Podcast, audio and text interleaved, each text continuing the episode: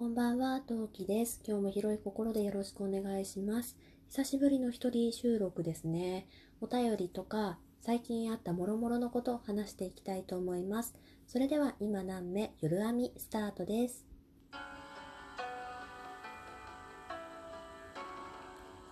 何目この番組は戦闘不能日常系ママトーカーの陶器が日々奮闘しながら夜こっそりお送りいたします。というわけで皆さんこんばんは。今何目夜編みです。このコーナーは最初にも申し上げましたが夜にこっそり一人でおしゃべりするコーナーとなっております。聞きにくい点がございますがよろしくお願いします。というわけで皆さんこんばんはいかがお過ごしでしょうか？私はですね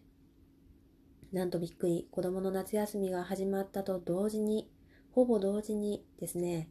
子供が熱を出しまして大変な感じですね。というわけで最近ちょっと収録がままならなかった状況なんでございますが、まあ、なんそんなこんなな私ですが、お便りが来ておりますので、そちら2通紹介させていただきまして、まあ、最近のあれやこれや話していきたいと思います。では、お便り読まさせていただきたいと思います。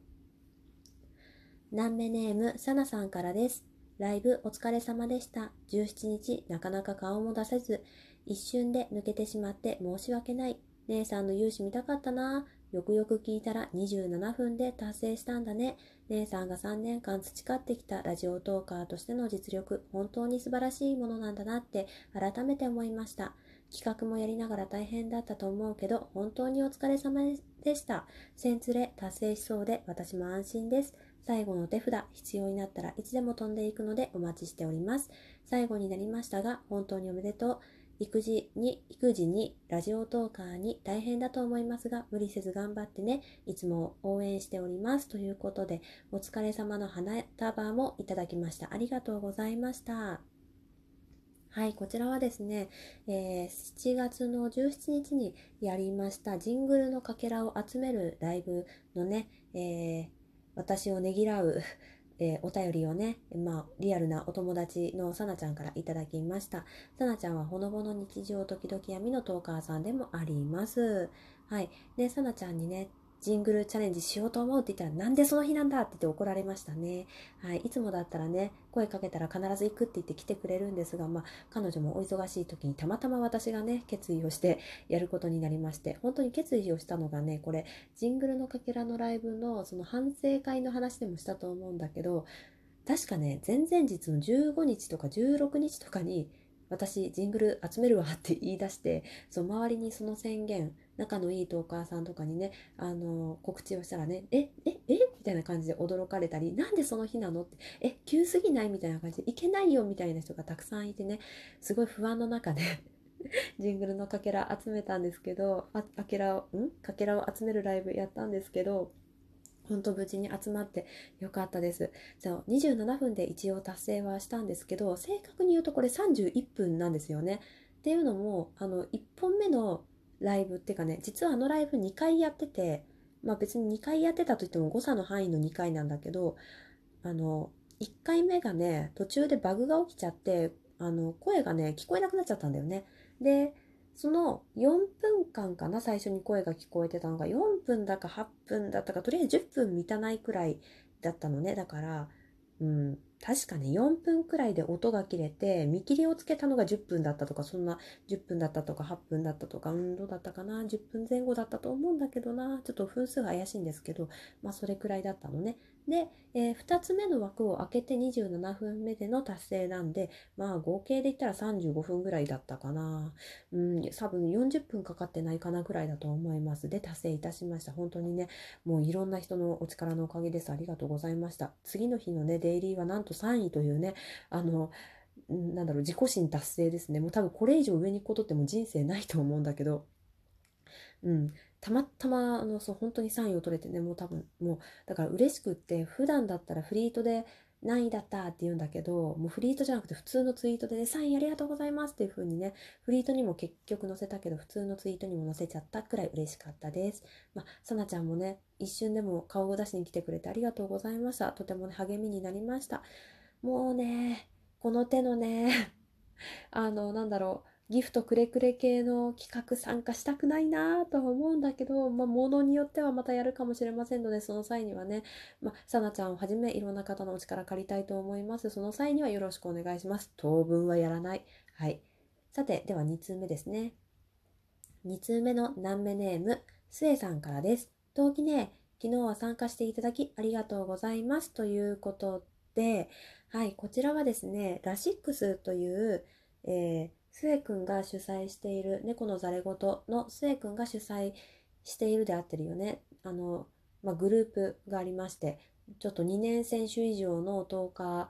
が、まあ、主要メイン、主要メインっておかしくない？メインと主要は一緒だよね。主要メンバーとして、えー、やっている、え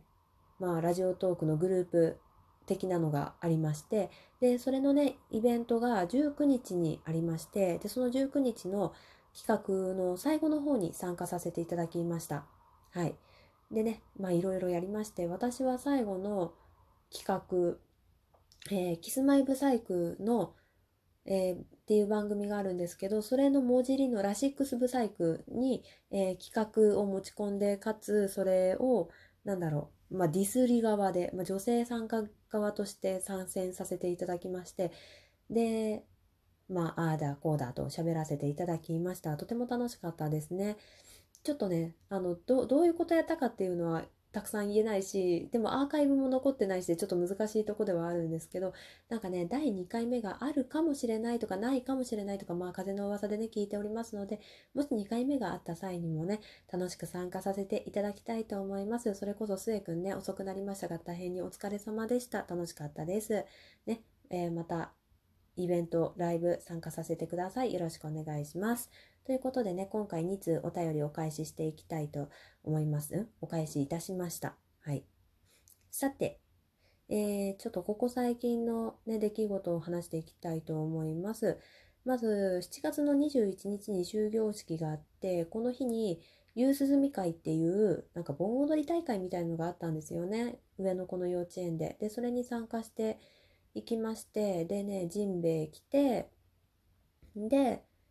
盆踊りして、で、うん、帰ってきたんだけど、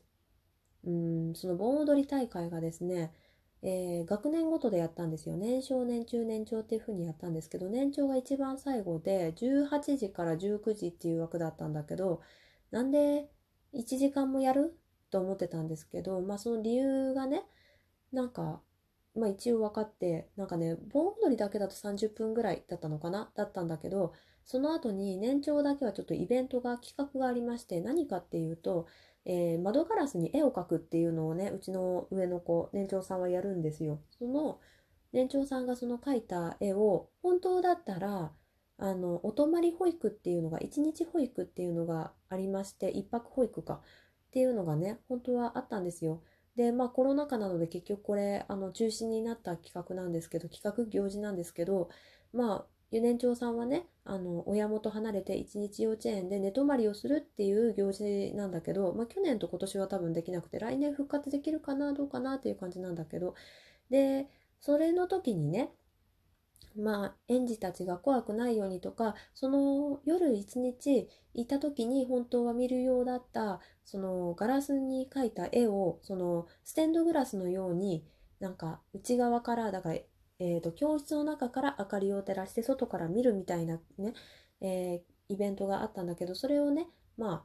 その融通み会で年長だけね、プラスでやったんですよ。で、それをやって、で、帰ってきまして。で、あとはね、まあね、ジンベエなんてなかなか着る機会もないし、いや、着る機会もないし、まあ今、今年も夏祭りはなかなかね、できるとこできないところいっぱいあるだろうからね。まあそれも込みで、まあ、あと先生と写真撮ったりするためにね、あの、